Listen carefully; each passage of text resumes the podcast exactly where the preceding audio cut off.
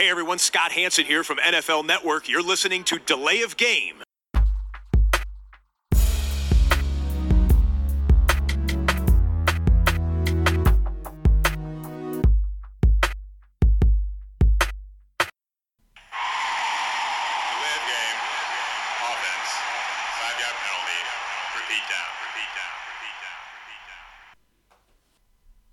Und ein herzliches Willkommen zu Delay of Game, dem Football Podcast. Unsere Episode Nummer 26. Was ungefähr so viel heißt wie wir sind seit einem halben Jahr Woche für Woche für euch da und quatschen über die NFL. Und heute sind wir mal wieder zu zweit. Ich begrüße den Christian. Hallo Tobi. Heute Vormittag, Christian, hätte es eigentlich noch so ausgesehen, als wären wir zu viert, aber Richtig, daraus ja. wurden schnell drei und am Ende dann nur noch wir beide. Aber das soll uns nicht aufhalten. Und äh, wir klären zuerst die Bierfrage und gehen da heute wieder mal mit etwas äh, Original. Lokalem. Ja, genau, was haben wir? Schummer halt. Uhr alt. Schön, ich schenke dir mal ein, Tobi. Ja. Ja, ähm, Vielleicht wollen wir uns erstmal bedanken. Äh, vielleicht in letzter Zeit, wir haben immer wieder gehört, es werden mehr und mehr Leute oder gelesen, die äh, den Podcast auch hören. Und das äh, motiviert einen, das ist schön und das macht natürlich dann umso mehr Spaß, äh, das aufzunehmen, wenn man auch eine gewisse Resonanz dann bekommt. So ist es. Also, danke so schön fürs. Hören. Ja, äh, an der Stelle auf jeden Fall schon mal. Wir hoffen, dass wir diese Woche euch auch ähnlich gut unterhalten können, wie das in den vergangenen Wochen der Fall gewesen ist. Wie gesagt, die ähm, bis jetzt nachvollziehbaren Zuhörerzahlen sind äh, ja wirklich sehr ordentlich. Ähm, da können wir nicht meckern. Ähm, stoßen wir an. Prost. Und äh, ja. Gehen Steigen wir ein, geht's. ja. Ähm, Segment 2 Headlines. Äh, Update äh, zur GFL und GFL 2. Das sind Ergebnisse bisheriger Saisonverlauf, Einschätzungen. Da wollten wir eigentlich noch den Sascha reinbringen, der ist heute nicht da. Aber Tobi, Ja, startest. äh, schöne Grüße an den Sascha natürlich an dieser Stelle. Ähm, der ist im Fitnessstudio unterwegs und äh, ist gerade fleißig am Trainieren für sein Comeback. Er wird sich in der GFL 2 bei den Langenfeld Longhorns, wie letzte Woche schon mal auch durchgeklungen ist, ja nun wieder mit einbringen, aktiv auf dem Rasen. Und sonst hätte der Sascha sicherlich auch noch das eine oder andere beitragen können. Äh, wir blicken zuerst in die GFL. Äh, wir machen ja nicht nur NFL, im Sommer machen wir auch so ein bisschen noch die deutschen Ligen mit, haben wir ja auch äh, schon häufiger angekündigt. Braunschweig hat das Topspiel gewonnen gegen Kiel mit 42 zu 3. Da Resultat, was durchaus etwas überraschend ist, da wir auch ja in unserer ähm, kleinen GFL-Vorschau mit Sascha gesagt haben, das sind eigentlich die beiden Teams in der Nordstaffel der GFL, die relativ, ja nicht relativ, sondern die ganz vorne zu erwarten sind. Jetzt hat Braunschweig das Topspiel mit 42 zu 3 gewonnen. Da also killt schon ein kleines Problem, ne? Die haben jetzt zwei von drei Spielen verloren. Ich glaube nicht, dass das die Baltic Hurricanes jetzt so richtig aus der Bahn werfen wird, aber man merkt schon, äh, dass da offenbar einfach in der ähm, ja, Stärke der Teams ein Unterschied ist, der vielleicht von vielen, auch von uns, nicht so erwartet worden war, ähm, wie es ein 42 zu 3 aussagt. Wir erinnern uns, Kiel hat auch schon gegen die Cologne Crocodiles das erste Spiel verloren. Naja, äh, Braunschweig hingegen, äh, Christian hat zwei Siege aus zwei Spielen und du hast ja hier die Zahlen auch ähm, vorliegen. 87 zu 3 Punkte aus zwei Spielen.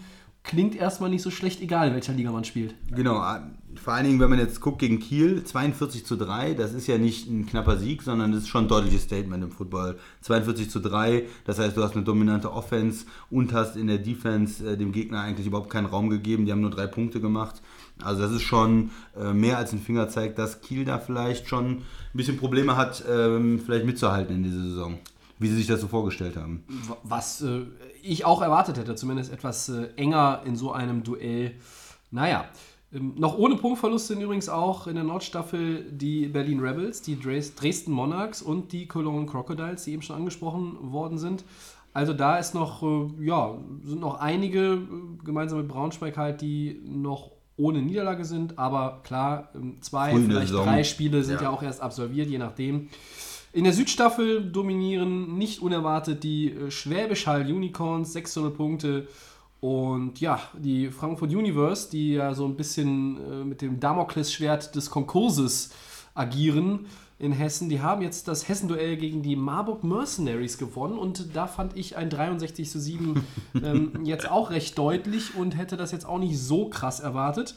aber äh, Frankfurt Universe, äh, unabhängig davon, dass sie gar nicht genau wissen, wie weit sie in dieser Saison eigentlich kommen, äh, ob sie die wirklich auch zu Ende spielen, es gibt mal Sind wieder gut gestartet solche und solche Stimmen, die haben erstmal einen guten Start hingelegt, ja. Ja. Das sind dann auch zum Teil äh, Punktunterschiede, die man natürlich von der NFL so äh, selten kennt und nicht sieht normalerweise, dass da dann schon, wenn ja die, die Talente so unterschiedlich verteilt sind, äh, in, in der Footballliga auch vielleicht die Tagesform so unterschiedlich ist, dass dann manchmal so krasse Niederlagen passieren. 63-7, das ist ja schon eine Hausnummer. Auf jeden Fall. Selbst für die GFL ist das äh, gerade auch je nachdem, also welches Spiel, welche beiden Teams aufeinandertreffen. Naja, aber gut, kann alles mal passieren. Wir gucken in die GFL 2 und auch dazu erstmal in die Nordstaffel.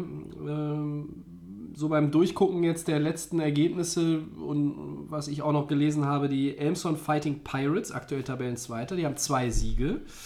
Ähm, Und drei Siege hatten sie in ihren beiden vorangegangenen Jahren GFL 2 noch nie. Das heißt, die sind quasi auf Kurs, äh, ja, in den USA sagt man dann Franchise-Rekord.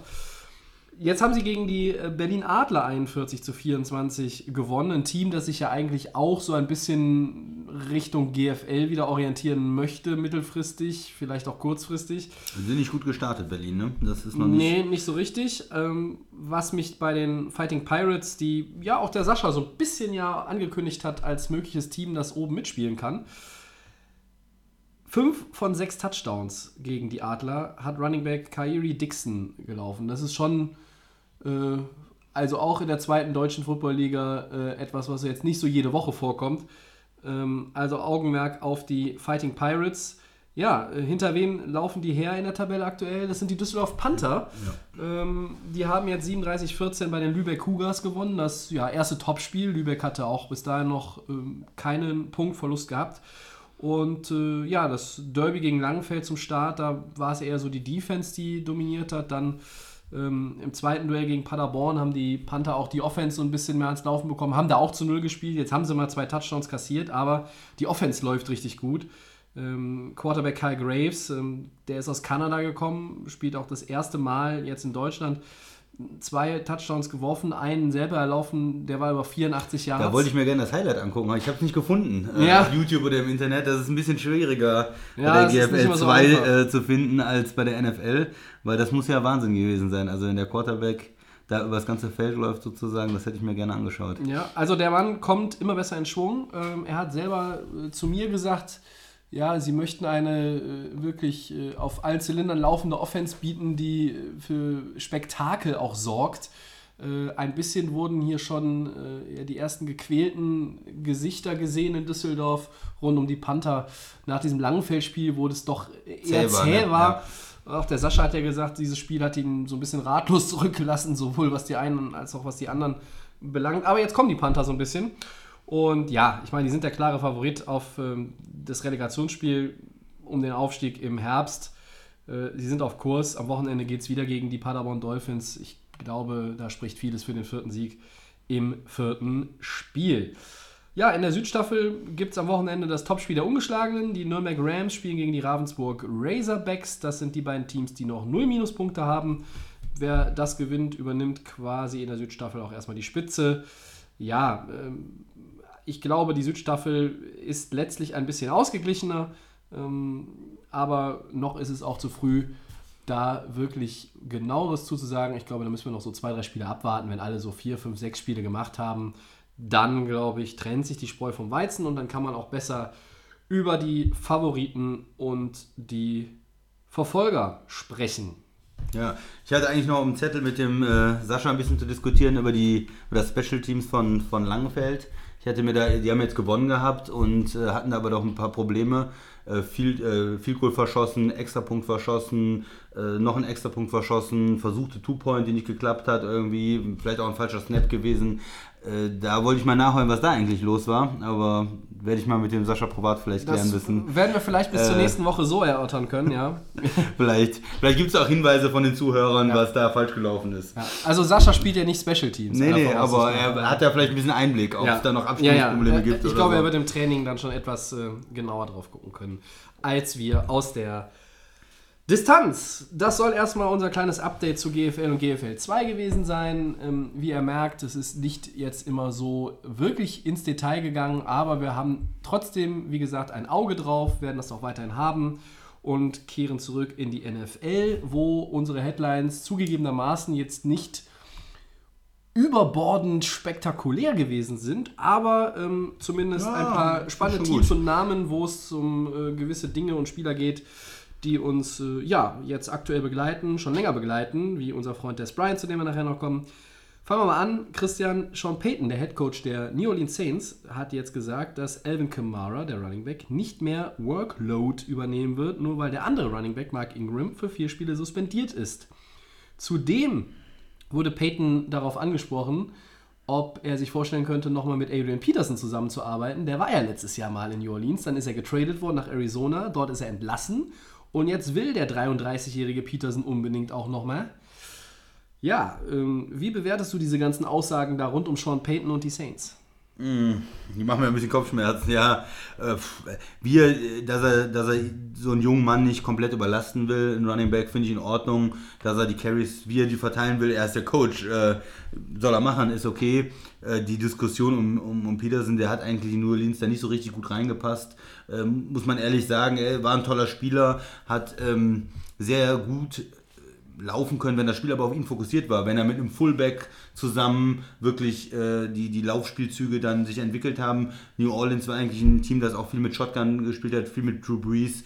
Ähm, da hat er nie so richtig reingepasst. Wenn er nur 10, 12 ähm, Läufe pro Spiel kriegt, in so einem Komitee, das ist nicht so sein Spiel. Er ist eigentlich der, der immer wieder besser wird, umso mehr Läufe er dann bekommen hat in der Vergangenheit. Der dann die Defense müde gemacht hat und in der zweiten Halbzeit die langen Läufe gehabt hat für Minnesota. Das war so ein bisschen mehr sein Spiel. Aber inzwischen ist er 33, kann er das immer noch so? Nee, wahrscheinlich nicht und ich bin auch skeptisch. Äh, Er war ein ganz, ganz toller Spieler, aber Running Back mit 33, das ist halt auch äh, schwierig, ja. Dass er dann noch die Leistung bringt, auch gesundheitlich fit bleibt. Er selber sagt natürlich, er kann es. Ich bin skeptisch, äh, ob, ob er überhaupt nochmal spielt dieses Jahr, ob er ein Team hat. Vielleicht, wenn es irgendwo eine Verletzung gibt, dass er nochmal einspringt. Aber ich bin da sehr skeptisch, auch dass er noch wirklich eine tolle, produktive Saison spielt. Also bezüglich Petersens Aussagen, ähm, ich finde sie bemerkenswert dahingehend, dass er sagt, wenn jemand irgendwie noch einen produktiven Running Back braucht und da viele irgendwie auch noch in einem Halbsatz, äh, der auch noch in Richtung Championship irgendwie helfen kann, äh, ihr wisst, wie ihr mich erreichen könnt. Also klar, hier bietet sich jemand an, der seit Wochen munter in sozialen Netzwerken auch unterwegs ist und sich äh, ja so ein bisschen wieder ins Schaufenster stellt, der aber natürlich eigentlich auch sich nicht ins Schaufenster stellen muss, weil äh, trotz seines Alters, äh, was man letztes Jahr in Arizona ansatzweise gesehen hat, das war ja nicht verkehrt. Es war jetzt nicht wirklich über eine lange Distanz. Es waren 448 Yards und zwei Touchdowns, äh, bevor er dann da auch ähm, auf die Verletztenliste gewandert ist. Aber ich weiß nicht, ob vielleicht nochmal so der ein oder andere ähm, Coach oder auch General Manager überlegt, ihm eine Chance zu geben, gerade wenn sich vielleicht im Trainingscamp dann nochmal, weiß ich nicht, der zweite Running Back verletzt. Als Featured Back sehe ich ihn nicht mehr. Und wenn er sich selber noch als Featured Back sieht, dann bekommt er überall Probleme, wo er hingeht, weil dann gibt es Zoff. Ja? Also dann gibt es da irgendwie ich- Dissonanzen ja. und ich glaube nicht, ähm, dass er immer noch den Anspruch haben darf, in dem Alter und auch mit der Verletzungshistorie aus den letzten zwei, drei, vier Jahren zu sagen, ich bin hier irgendwie oder möchte gerne der Featured Back sein, äh, das kann ich mir nicht vorstellen. Ja, ich fand halt auch in, in New Orleans, man, das hat nicht so ganz richtig gepasst. Da wusste man nie, wer spielen. Da hat er mal ein paar Carries gehabt, fünf Carries, dann hat er sich hinterher in der Presse hingestellt und eigentlich erst als er gegangen ist und als sie dann gesagt haben, okay, wir haben hier zwei Leute und Camara kriegt auch eine Menge ähm, Touches in der Offense, da, da lief es richtig rund in New Orleans und auch mit den Running Backs. Ja, ich bin, bin ja nicht mehr so, also ich bin großer Fan von seiner, von seiner Vergangenheit und von seiner Leistung, aber nicht von dem aktuellen Adrian Peterson, um Ja, ehrlich zu sein. Ich, Da würde ich mich eigentlich auch vorbehaltlos anschließen. Gehen wir nochmal zurück zu äh, Sean Payton und dieser Aussage zu Alvin Kamara. Er hat Ja. gesagt, es wäre ein Fehler, ihm 15 Läufe mehr zu geben. Das ist nicht die Richtung, in die wir wollen. Hm. Ich glaube, da müssen wir uns nicht drüber unterhalten. Das ist, eine, das ist ja richtig. Also hier geht es einfach äh, auf gut Deutsch äh, darum, den Nicht Mann zu nicht, verheizen. nicht zu verheizen. Ja. Ähm, jetzt haben sie noch ein paar andere Running Backs im Roster. Äh, ich muss zugeben, die Namen sagen mir alle nichts. Ich habe sie trotzdem aufgeschrieben. Jonathan Williams, Daniel Lasco, Trey Edmonds und Boston Scott. Ich glaube, letzterer ist ein Sechstrunden-Pick aus diesem Jahr. Ähm, der Name kam mir noch irgendwie Vom- bekannt vom vor vom, bekannt vom vor, ne? Lesen jetzt. Ja. Aber ähm, ja, wie fangen die das denn auf? Tobi, Spielen, ja. spielen sie vielleicht mehr mit Drew Brees über den Pass wieder? Oder? Ich finde es relativ, ja, du, du hast zwei gute Running Backs und einer ist für vier Spiele gesperrt. Naja, gut, dann spielt halt ein anderer, dann spielt er halt den anderen, gut, der muss ja nicht 15 Carries mehr haben. Der kann, der, er sagt ja nicht, der kann 5, 6, 7, 8 ähm, mehr übernehmen und dann gibst du halt fünf noch an den zweiten Running Back da oder den dritten Running Back und dann wirfst du auch dreimal mehr im Spiel. Also ich finde es, ähm, er wird schon hinrichten. Dafür kriegt er eine Menge Geld, dafür ist er der Coach. Wird ihm schon was einfallen. Und auch so ein, äh, so ein jüngerer Running Back, wenn der nur für ein paar Spielzüge mal reinkommt, das kann ja gar nicht so schlecht sein. Also, zum Teil läuft das ja ganz gut, die sind frisch, die sind jung, die bringen ihre Leistung, die wollen sich beweisen. Warum nicht? Also ich mache mir da wenig Sorgen um die Also gerade bei vier Spielen Sperre für Mark Ingram muss man auch nicht davon Zeit. ausgehen, dass man jetzt noch da nachlegen muss personell, sondern man vertraut eher den jungen Leuten aus der zweiten Reihe in Anführungszeichen. Wenn du ihn jetzt für die, in, der, in der Preseason ihn für die ganze Saison verloren hättest, wegen einer Verletzung, dann würdest du dir Sorgen machen, würdest sagen, hm, wie machen wir das Kannst du Playoffs Peterson so. anrufen. Da kannst du Adrian Peterson vielleicht anrufen. na. Aber so ist es ja eine absehbare Zeit, von daher bin ich da nicht so besorgt. Jason Witten, ja, der zurückgetretene Titan der Cowboys sagt, äh, Des Bryant landet am Ende in Green Bay. Tobi, glaubst du das? Also ich weiß ja, dass du nicht daran glaubst. ich glaub nicht Ich ähm, bin auch, äh, je länger diese ganze Des Bryant-Saga dauert, skeptisch. Äh, Bryant hat selber jetzt wohl nochmal gesagt, er bereut es nicht, diesen Raven-Stil abgelehnt zu haben. Äh, wir haben da schon mal drüber gesprochen. Ich glaube, vielleicht war das dann rückblickend doch nicht so clever, weil es bleiben die Angebote aus. Der Draft ist äh, passé. Jetzt sind alle so Richtung OTAs unterwegs und ähm, ich sage jetzt mal etwas böse, die Offseason tröpfelt jetzt so dahin und keiner ruft ihn an. So. Und da gibt es hier und da mal wieder noch irgendwie so Gerüchte aus irgendeiner Ecke. Ähm, da habe ich jetzt so gehört, dass möglicherweise auch New Orleans noch irgendwie so ein Außenseiterkandidat sein könnte. Jason Witten hat aber gesagt, dieser Typ, Des Bryant, der könnte immer noch den Ball so gut fangen wie jeder andere Receiver in der NFL. Ich würde mal sagen, Das mit bestreitet auch. Einschränkungen. Ja, ich glaube, das bestreitet gar keiner. Das Problem ist, er, er kann, er, es fehlt ihm die Geschwindigkeit und die Dynamik, um vom, vom Corner wegzukommen. Ich glaube nicht, dass das Problem ist, dass er den Ball nicht fangen kann. Also Okay, so ähm, bisschen. aber äh, ich sage mal so, in, äh, mit einem Quarterback, der äh, weiß, wie das Spiel funktioniert und da ist nun mal Aaron Rodgers, äh, den ich ja letzte Woche in den Top 5 der Quarterbacks auf die 1 gesetzt habe. sehr gut. Ja, äh, der ist ja mit äh, den Kollegen Cobb und Adams erstmal ganz gut bedient. Dann hat er noch ähm, Jimmy Graham als Tight End dazu gewonnen, der ja in der Red Zone auch bei den Seahawks letztes Jahr Stark war, ja. immer noch stark war. Aber wäre Des Bryant nicht noch irgendwie so ein zusätzliches Puzzleteil, was Green Bay einfach noch unberechenbarer machen würde? Ja, die gehen ja eigentlich äh, auf Receiver mit jungen Leuten. Ne? Die haben Allison, äh, den sie seit mehreren Jahren entwickelt haben. Die haben jetzt äh, drei Receiver gedraftet. Nicht ganz vorne, aber in tieferen Runden. Junge, schnelle Leute, die du eigentlich entwickeln willst. Ich sag mal, ich bin nicht grundsätzlich äh, komplett dagegen. Er hat ja gut gespielt in den letzten Jahren. Man muss halt wissen, dass er nicht mehr äh, in der Lage ist im Moment, oder das hat man in den letzten Jahren nicht gesehen, ein Spiel komplett zu dominieren. Äh, Der hat keine 1000-Yard-Season, der hat nicht mit seiner Geschwindigkeit und Separation wirklich einen Unterschied gemacht. Aber er kann natürlich immer noch den Ball fangen. Und wenn, das ist halt alles immer eine Frage des Preises. Wenn er sich selber auch sein Ego ein bisschen runterschraubt und sagt, okay, ich bin jetzt ein bisschen älter, bin auf einer anderen, ähm, in einer anderen Situation und ich nehme jetzt so einen Deal an für ein kleines Gehalt, um mich mal zu beweisen mit einem guten Quarterback, dass ich noch spielen kann, könnte das passen und dann, dann hätte ich auch nichts dagegen. Wenn die Überzeugung ist, ich bin Des Bryant, ich muss 10 Millionen Dollar im Jahr verdienen und ich bin immer noch ein Nummer 1 Receiver, dann glaube ich nicht, dass das passt und dann glaube ich auch vor allen Dingen nicht, dass das in Green Bay passt. Dann ist es Also- aber auch dasselbe wie mit Adrian Peterson. Ne? Also hier sind die, die Leute müssen auch einfach von diesem Trip runterkommen, Das ist nicht so leicht, dass sie ja, noch irgendwie vielleicht hier der Go-To-Guy sind. Ne? Genau, das ist aber oft nicht so leicht. Das Ego, Des Bryant ist ja auch nicht jemand mit einem kleinen Ego, ne? das muss man auch sagen. Ja, von daher, ich bin da skeptisch, dass es in Green Bay was wird. Ich glaube schon, dass es, wie du gesagt hast, umso länger die Offseason wird, umso weniger wird er bekommen am Ende, umso kleiner wird der Deal, weil das Interesse von den Teams nicht da ist. Die haben jetzt erstmal ihre Draft-Picks und, und schauen sich die jungen Spieler an. Vielleicht nochmal, wenn eine Verletzung kommt im Laufe der Preseason, dass da ein Team äh, ihm eine Chance gibt. Aber der Deal wird, glaube ich, äh, für weniger Geld und wahrscheinlich auch nur ein Jahr werden, Ja. vermute ich. Also äh, ein Jahresvertrag ist ja das, was er anstrebt. Er möchte diesen Prove-It-Deal Mhm. haben. Ne? Also vielleicht muss er sich Ja. irgendwie mit drei bis fünf Millionen da auch äh, arrangieren, aber ich glaube tatsächlich, je weiter die Offseason voranschreitet und dann es Richtung Preseason geht und ähm, dann da noch irgendwas bei anderen Teams passiert und es gibt ein Angebot, könnte am Ende aber sogar noch weniger bei rumkommen. Ähm, Ich hätte, glaube ich, beim letzten ne? Mal gesagt, äh, bei einem, ich hau einen raus, dass er gar keinen Verein mehr findet. Ja, ne? ja, ja. Also, wie gesagt, ich bin skeptisch. Umso länger das dauert für so jemanden, der älter ist und die letzten zwei Jahre auch nicht gut gespielt hat, die NFL ist da ein ganz hartes Business und nicht, was hast du vor drei Jahren geleistet, sondern kannst du mir dieses Jahr helfen? Und wenn die Teams da skeptisch sind, ich bin gespannt, ob er noch einen Verein dann findet. Ja, vielleicht müssen wir im August mal so ein All-Star-Team zusammenstellen, so ein Pro Bowl-Team der ähm, Altverdienten, die immer noch Free Agents sind. Peterson auf Running Back, Des Bryant und äh, äh, schöne Grüße an Max an der Stelle. Jack Cutler würde ich dann als Quarterback aufstellen. Ja, gut. Ähm, ja, ich bin mittlerweile auch so ein bisschen in der ja, in dem Glauben, dass äh, er sich lange wird gedulden müssen und möglicherweise auch gar keinen äh, Club findet für 2018.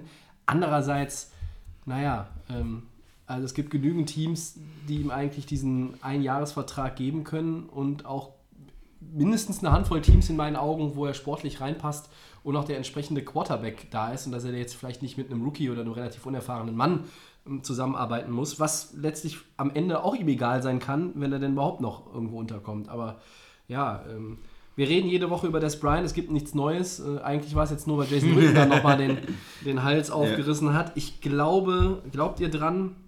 Naja, Green Bay, ich fände es ganz geil, ehrlich gesagt, bei deinen Packers, aber ich glaube nicht dran. Und du auch nicht. Nee, ich glaube nicht daran.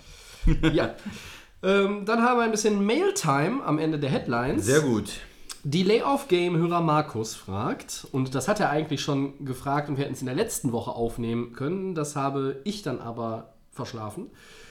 Markus fragt, wie wir den Draft der 49ers bewerten und wie die Chancen des Teams aus San Francisco im Allgemeinen zu bewerten sind. Christian, your turn. Großartig, erstmal eine großartige Frage.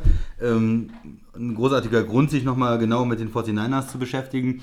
Das erste, was ich festgestellt habe, war, wie haben die eigentlich die Spiele gewonnen? Äh, also Jimmy G, äh, der hat ja die, die Spiele am Ende der Saison gewonnen und dann guckt man sich den, äh, das Roster von denen an, die Offensive-Spieler, die Wide Receiver, die Running Backs, die O-Line und denkt sich, hm, so viel Talent ist da eigentlich gar nicht. Das ist schon eine enorme Leistung gewesen vom Coach und vom Quarterback äh, da diese Siegesserie zu starten.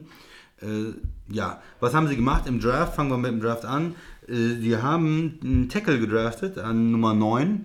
Ähm, den wohl besten Tackle, den ersten Tackle, der, der über den Tisch gegangen ist. Ähm, Mike McGlinchey äh, von Notre Dame heißt er. War das richtig ausgesprochen, Tobi? Ich glaube ja. Ich, glaub, ich glaube ja. Ich glaube ja.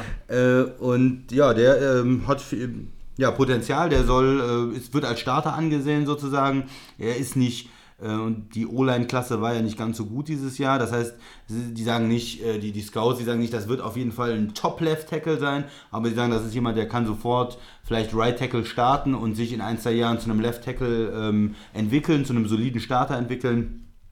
Und das war sehr wichtig für die 49ers.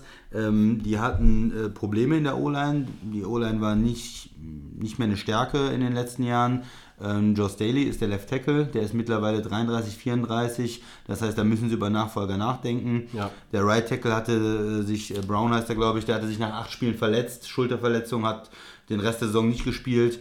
Von daher ist das wahrscheinlich so eine Sache, dass er erst Right Tackle spielen wird, ein bisschen Erfahrung sammelt und später für Staley übernimmt, Left Tackle spielt. Und äh, das ist kein ja, sexy Pick, aber es ist eine ja, sehr gute Investition, um auch deinen Quarterback dann zu schützen. Vielleicht noch zur O-Line. Äh, Die haben auch Weston Richburg ge geholt in der Offseason, den Center Richtig. von den Giants. Ja. Das war einer von zwei Linemen der Giants, die brauchbar waren und äh, von daher eine, eine solide Verstärkung. Ich, jede Woche kriege ich hier eine Spitze wegen der Giants O-Line, ja. Also wir werden uns. Äh, Ich möchte wieder eine Wette mit dir machen, aber ich fürchte, meine NBA-Wette geht schon den Bach runter, aber das ist jetzt hier deplatziert. Also, gerne, ja, Tobi. Weston Richburg war einer der besseren Linemen der Giants. Jetzt ist er einer der besseren Linemen bei den 49ers. Genau, das heißt, sie haben jetzt die Center-Position gut besetzt, sie haben äh, die Tackle erstmal äh, besetzt und haben sich da verstärkt im Draft und haben auch auf Guard äh, haben sie äh, Cooper verpflichtet, der frühere hohe Pick äh, der Cardinals, der dann in New England Ja, gespielt hat, der richtig. in Dallas gespielt hat, der jetzt so ein bisschen hin und her geschoben worden ist. Ja. Aber jemand, der auf jeden Fall ähm, auch Guard spielen kann in der Liga. Und ja, von daher haben sie die O-Line weiterentwickelt, ganz wichtig. Ähm, die haben ja in der Offseason äh, auch den Running Back von Minnesota geholt. McKinnon. McKinnon hatten vorher mit Hyde gespielt, haben den ausgetauscht. Ich bin nicht so ein ganz großer Fan von dem Signing. Ich fand Hyde eigentlich auch nicht schlecht, aber zumindest haben sie die Position, ähm, haben sie da investiert und haben einen brauchbaren Spieler geholt. Ja, und das heißt, äh, da, der nächste Schritt, um die Offense zu stärken, war dann ähm, auch in Wide Receiver zu investieren. Das haben sie in der zweiten Runde gemacht. Da haben sie äh, Dante Pettis geholt von Washington. Äh, die, die Wide Receiver in, von den 49ers haben so ein bisschen auch besser gespielt, als man das erwarten konnte. Der Goodwin hat ziemlich gut gespielt Ja. äh, letztes Jahr. Ähm, die haben immer noch äh, Garçon, den Veteranen, und bringen jetzt einen Rookie mit rein, einen Zweitrunden-Pick, um da auch äh, Garoppolo die äh, nötigen Waffen zu geben. Ein bisschen skeptisch in der Offense bin ich noch mit der Tight End-Position. Die haben sie nicht verstärkt, nicht adressiert.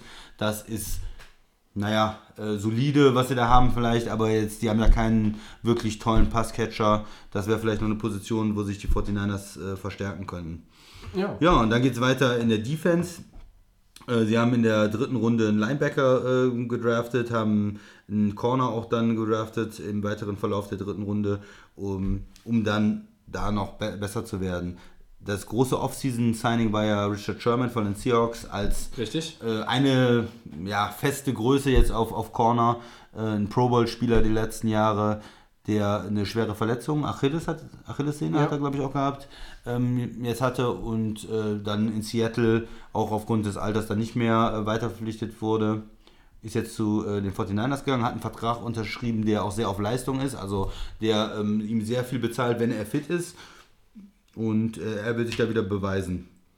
Ja, das heißt also, da äh, haben sie dann noch in die Defense investiert, hatten in den letzten Jahren ja viel ähm, Defensive Line, den Mittellinebacker, den äh, Ruben Foster heißt er, glaube ich, oder Ja. so, äh, investiert.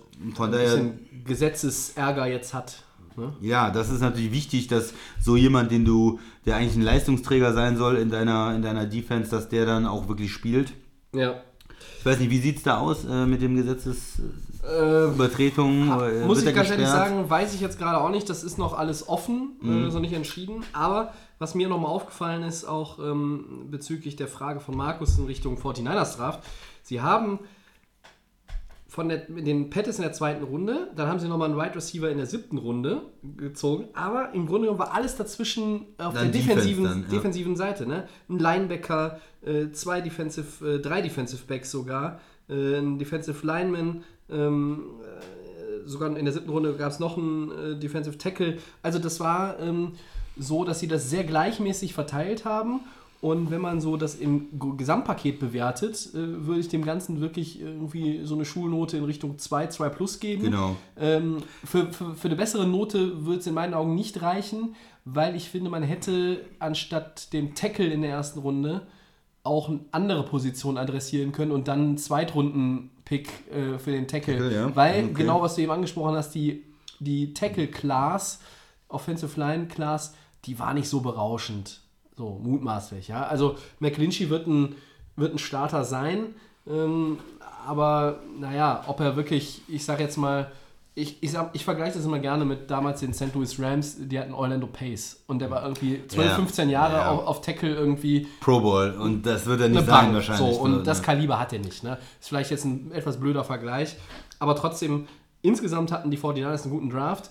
Ich traue ihnen zu, in der Division ähm, mitzuspielen um 500 herum mit, mit acht Siegen, ähm, vielleicht acht Niederlagen. Ich glaube, für die Playoffs reicht es dieses Jahr noch nicht.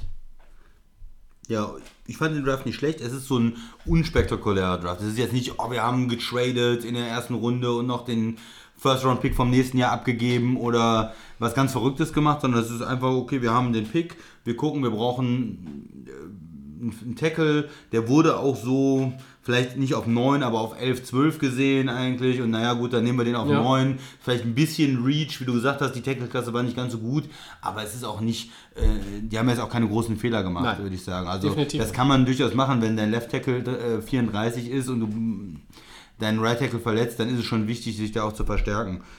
Ja, ich würde auch insgesamt sagen, das ist eine, eine, eine solide 2 äh, für den Draft und ich traue dem Team einiges zu. Ähm, ich traue ihnen ja zu, auch vor Arizona und vor Seattle zu landen. Ähm, Das würde ja bedeuten, dass meine Rams die Division wieder gewinnen. ja, vielleicht an den Rams dran. Ähm, ich war noch mal ein bisschen skeptisch, als ich die, äh, das Offensive Roster gesehen habe, weil da doch ein paar Lücken sind. Tight End gefällt mir wirklich nicht so ganz so gut.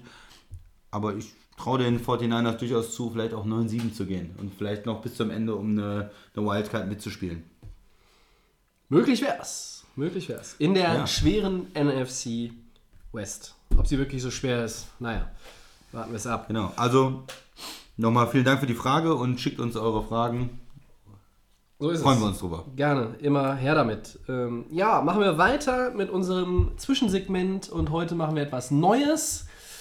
Nicht Over-Under, auch nicht die Odds, auch nicht ich hau einen raus, auch nicht äh, Buy or Sell, sondern äh, Coinflip. Wir haben eine These und äh, das ist jetzt nicht so eine These wie geht Des Bryant nach Green Bay oder zu den Saints und Christian sagt nirgendwo hin. Nein, es gibt nur zwei Möglichkeiten und ähm, da wollen wir doch mal sagen,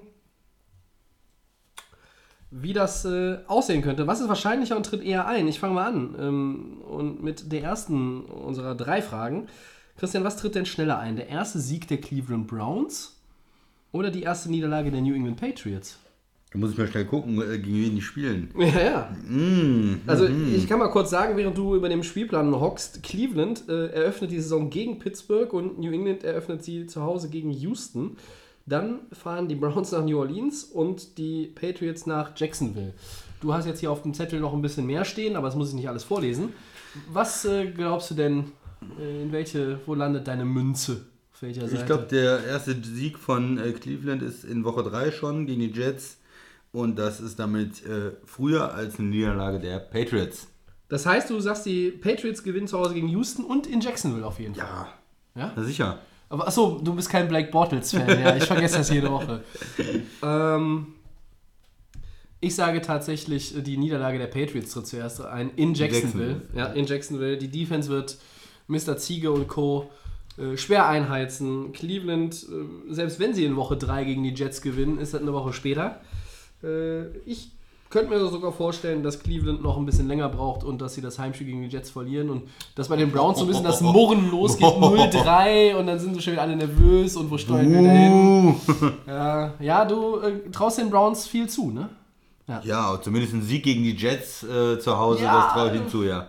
Ist Josh McCown nicht unterschätzen hier. Unsere Freunde, die McCowns, die sind immer in der Lage, noch irgendwie. Der ist ne? da schon verletzt, glaube ich. Achso, ja gut, dann spielt ja Sam Darnold. Dann kann Cleveland das Ding ja gar nicht gewinnen. Ja, okay. Welcher Quarterback startet eher? Josh Allen in Buffalo oder Josh Rosen in Arizona? Tobi. Ja, ich muss sagen, äh, man könnte natürlich bei diesem Coinflip tatsächlich sagen, äh, wie in dem einen Bud Spencer und Terence Hill Hill Film, die Münze landet auf gar keiner Seite, weil es könnten ja beide gleichzeitig sein.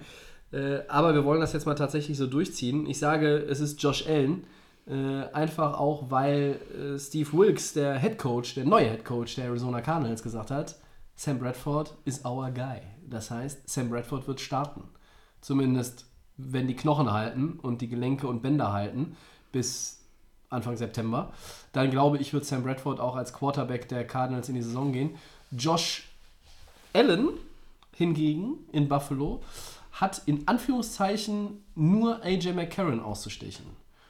Jetzt könnten auch einige Leute hingehen und sagen, ach ja, also McCarron und Bradford, so viel tun die sich dann letztlich wahrscheinlich auch nicht. Ja, ähm, aber- aber wahrscheinlich würden doch auch die dann wieder, ich sag's zumindest, an Bradford vorbeikommen, ist in dem Fall schwerer als ähm, an McCarron. Deshalb lege ich mich jetzt mal fest. Und Josh Allen startet eher, muss nicht Woche 1 sein, aber auf jeden Fall bevor Josh Rosen spielt. Ja, ist nicht, nicht ganz einfach. Ähm, ich traue ja Josh Rosen auf jeden Fall mehr zu, aber Bradford ist natürlich auch der solidere Spieler, muss man ehrlich gesagt. Der hat natürlich viel mehr Erfahrung und wird wahrscheinlich die ersten Woche erstmal. Ähm, ja, ich sag trotzdem Josh Rosen, komm.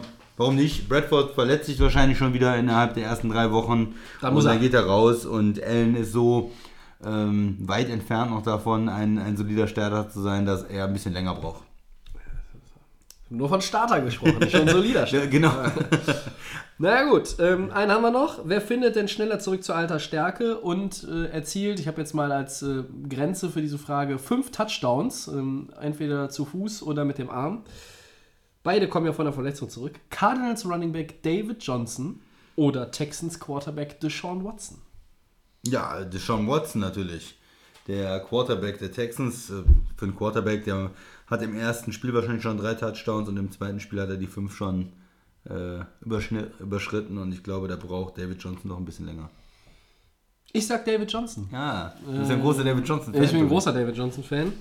Äh, ich bin auch ein großer Deshaun Watson-Fan. Aber ich sag jetzt mal, Houston, äh, die spielen zum Beispiel in Woche 1 gegen New England. Und da sage ich, macht er vielleicht nur einen ja, oder keinen. Und dann ist es schon schwer, nach drei Spielen fünf Stück zu haben. Aber ich glaube, dann äh, ist David Johnson schon äh, ne, bei der Zahl angekommen, weil der wird es nicht nur äh, so allein zu Fuß mit einer Übergabe und einem Runplay hinbekommen, sondern der ist auch als Receiver äh, brauchbar. Und äh, Sam Bradford ist natürlich ein exzellenter Quarterback, der kann ich da auch nochmal bedienen. Das glaubst du auch selber nicht, Tobi. Das glaubst du auch selber nicht. Also sage ich in dem Fall David Johnson und stelle fest, dass es, glaube ich, das erste Mal in der Historie von Delay of Game ist, dass wir zu zweit einen Podcast aufnehmen und bei so einem Segment dreimal unterschiedlicher Meinung sind. Ja, das, du glaubst es aber auch wirklich nicht selber, Tobi. Mit, äh, mit David Johnson. Komm. Ja, du wirst es sehen. Mit Bradford.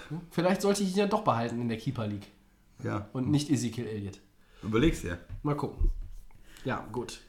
Äh, Das soll Coinflip äh, erste Ausgabe gewesen sein. Und wir machen weiter mit den allseits beliebten DD of Game Top 10.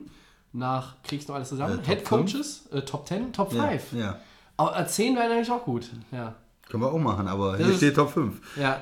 Es ist ja nicht das erste Mal, dass ich mich mit diesem Segment und den Zahlen verhaue bei der äh, Einführung dazu. Aber ich fasse es trotzdem nochmal zusammen. Versuche mich erstmal wieder zu sammeln. Entschuldigung. Äh, nach Head Coaches, Running Backs und Quarterbacks gehen wir heute auf Wide Receiver ähm, und nehmen vorweg, dass Des Bryant bei keinem von uns beiden in den Top 5 landen wird. Ja, äh, Christian, deine Top 5 Wide Receiver, die aktuell in der? NFL rumlaufen. Ja, bitte. Ich mach das, komme ja immer zum Schluss dran hier. Von 5 nach oben oder? Von 5 rückwärts auf 1 gerne so hocharbeiten. Ja, okay. Ja.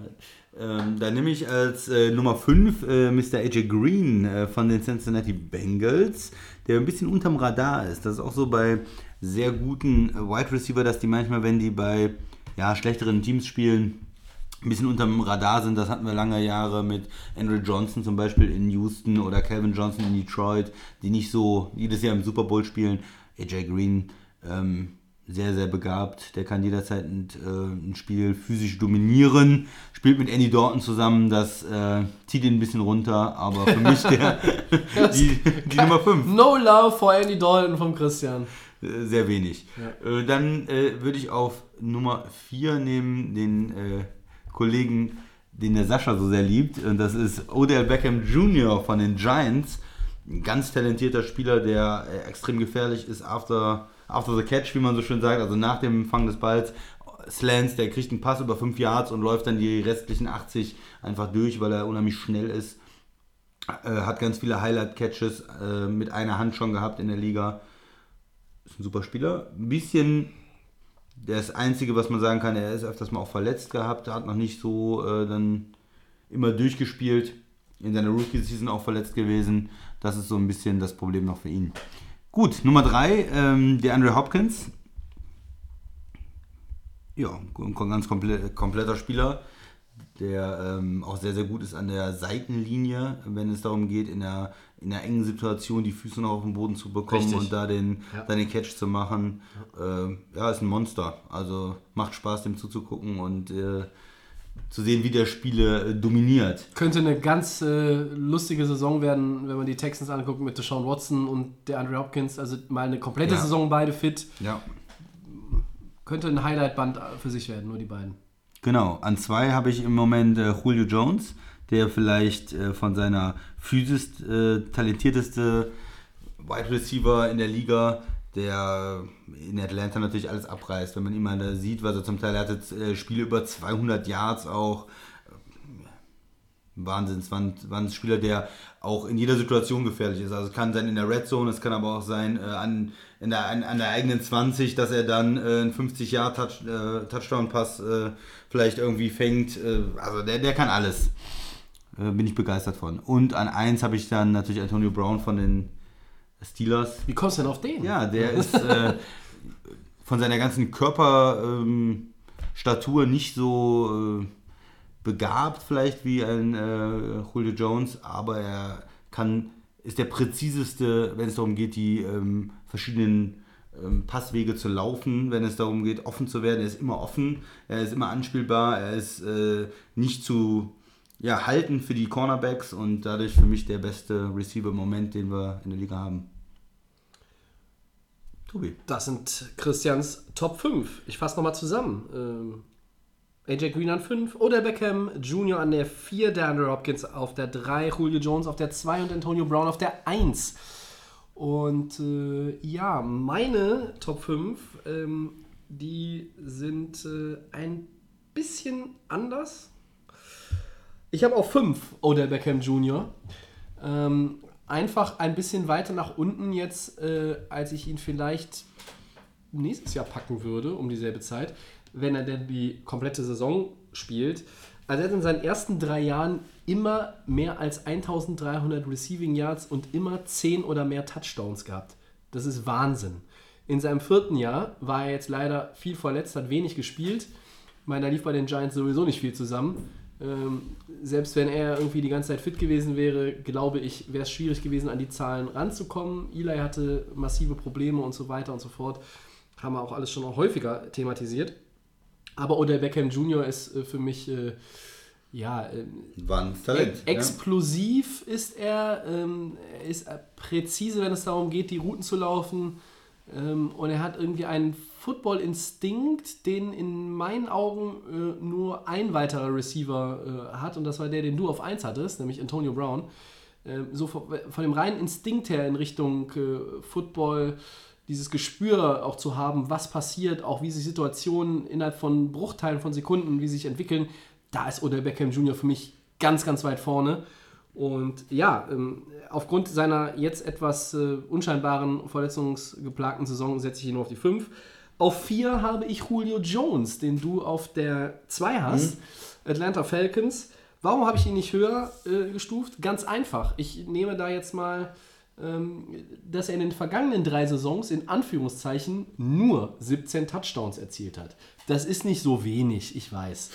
Aber ein Spieler, der mit einem äh, 150 Trillionen Dollar Quarterback zusammenspielt. Ich glaube, es sind nur 150 Millionen, Tobi. Also, nicht Milliarden, ich weiß Nein. nicht. Ich bin die, die Quarterback äh, in der NFL, das ist äh, verwirrend.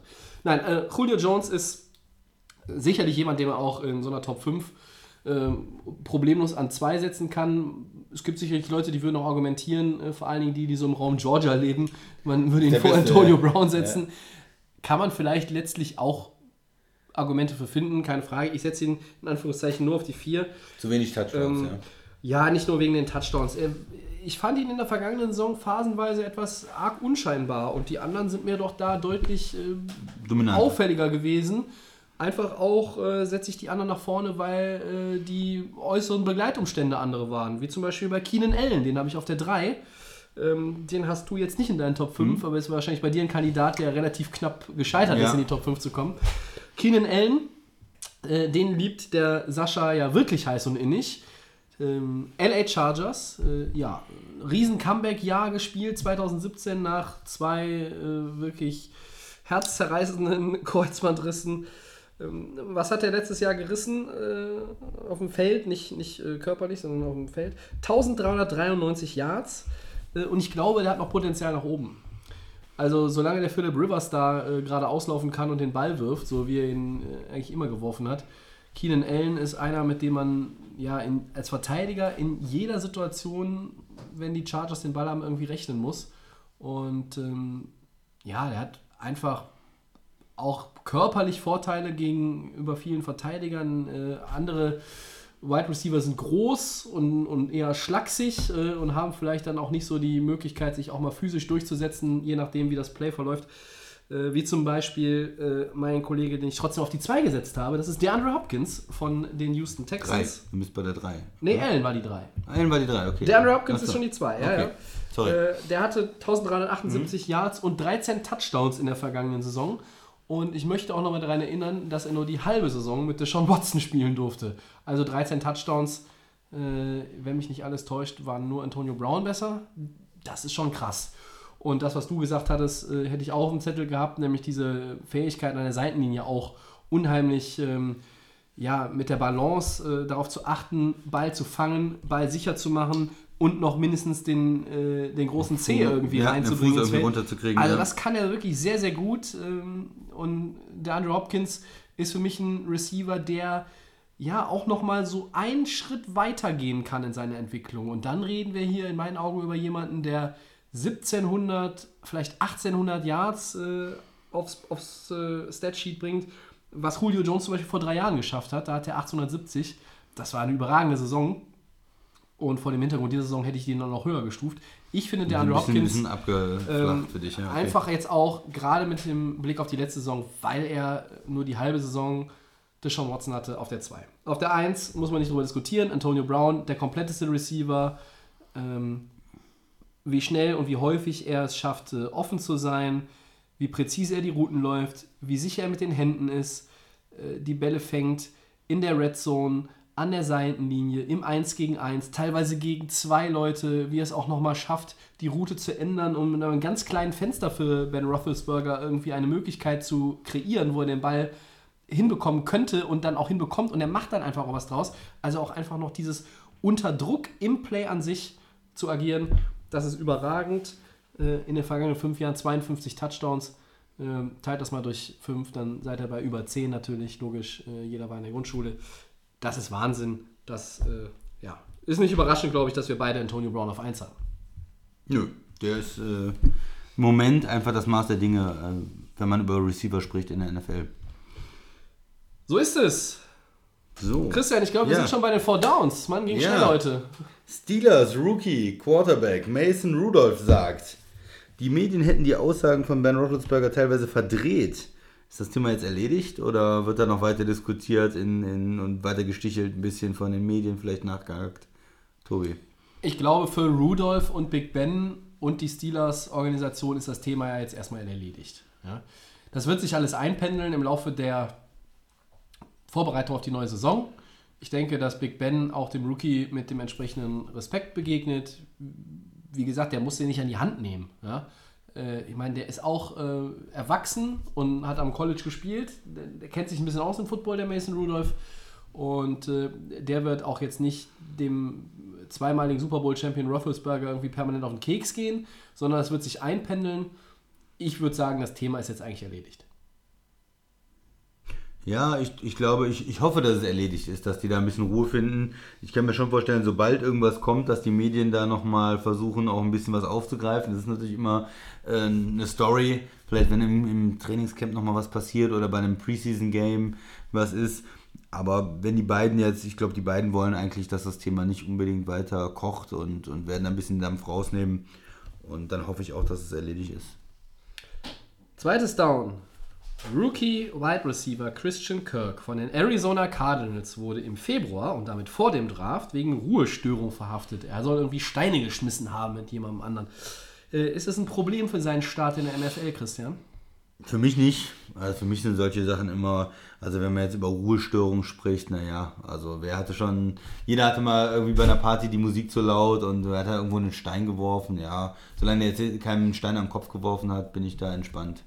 Aber mich- trot trotzdem ist es natürlich so eine, so eine Geschichte, äh, die erstmal auch wieder für Aufmerksamkeit sorgt und äh, das ist so dann der erste Eindruck nach dem Draft, auch wenn es vorher passiert ist, aber es ist dann der erste Eindruck des Spielers nach dem Draft, bevor man ihn äh, wirklich mal auf dem Feld gesehen hat. Also für Außenstehende, nicht für die Cardinals selber. Ja, ist natürlich immer blöd. Also so, so, so rechtliche Sachen, die im Hintergrund sind, womit man sich als Spieler vielleicht auch beschäftigen muss. Da muss ein Anwalt engagieren, da muss vielleicht zu einem Termin mit einem Richter. Das belastet dich und äh, lenkt dich dann ab vom Football. Das ist nie gut. Aber ein pro richtig großes Problem ist so eine Sache, glaube ich, nicht, weil so eine Ruhestörung wird, wenn es jetzt wirklich nur um Steinwurf geht oder irgendwer hat sich beschwert, äh, dann auch relativ schnell abgehakt sein, glaube ich.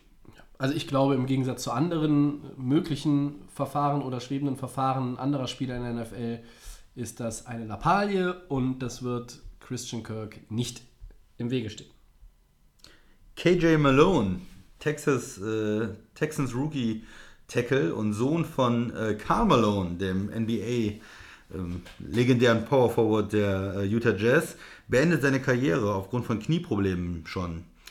War dir das bewusst, dass der überhaupt in der NFL spielt, der Sohn, Sohn von Karl Malone? Ja? Nein, das war mir nicht bewusst. Ähm, er ist undrafted, äh, ist von den Texans, äh, ja, von LSU war, glaube ich, das College, an dem er gespielt hat, ist nicht gedraftet worden, aber die Texans haben ihn unter Vertrag genommen. Und nach gefühlt zwei Tagen hat er gesagt, nee, das mit dem Knie geht nicht, ich beende meine Football-Karriere, bevor sie so richtig losgeht. Ich wusste es nicht, dass der Sohn von Karl Malone äh, Football spielt. Der Max wusste es aber. Ähm, schade, dass er jetzt nicht da ist, äh, weil der würde die Frage dann anders beantworten. Denn ich glaube, du wusstest auch nicht, dass Carmel und Sohn in Richtung NFL unterwegs war oder ist. Und jetzt ich genau, ich wusste es nicht, bevor es der Max mir nicht erzählt hat. Ja. so genau. Er hatte mich da informiert und ähm, ja, wäre natürlich eine interessante Sache gewesen. Äh, ich glaube, ähm, der Carmelone hatte da auch irgendwas gepostet, ein, ein Ticker von den Texans mhm. oder so, der war da stolz auf seinen Sohn, dass er es geschafft hat, da äh, jetzt die Möglichkeit zu haben, in der NFL zu spielen. Ist leider jetzt nichts draus geworden, aber okay. Ja, so ist es dann. Das vierte und letzte Down.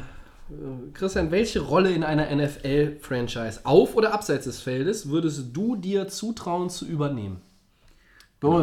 Viertes Down ist ja immer so ein bisschen kreativ, ne? Ja, ist sehr kreativ, Tobi, aber ja. erstmal auf, des, auf, auf, de, auf dem Feld äh, ja. kann, kann ich mir überhaupt keine Rolle zutrauen, weil ich denke nicht, dass äh, man sich als normaler ähm, Mensch oder auch vielleicht nur Hobbysportler überhaupt irgendwas zutrauen sollte, was auf einem NFL-Feld passiert, weil das ganz andere Art von Athleten sind.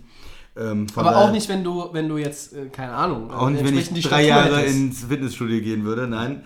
Äh, ich denke, abseits des Feldes, man könnte sich vielleicht mit äh, Scouting beschäftigen, ähm, irgendwo College-Spieler angucken. Oder, du hattest ja schon mal gesagt, Salary Cap wäre so mein Ding, vielleicht äh, irgendwo da äh, zuarbeiten und sich mit Verträgen von Spielern beschäftigen oder sowas. Das wären Sachen, die ich mir noch zutrauen würde.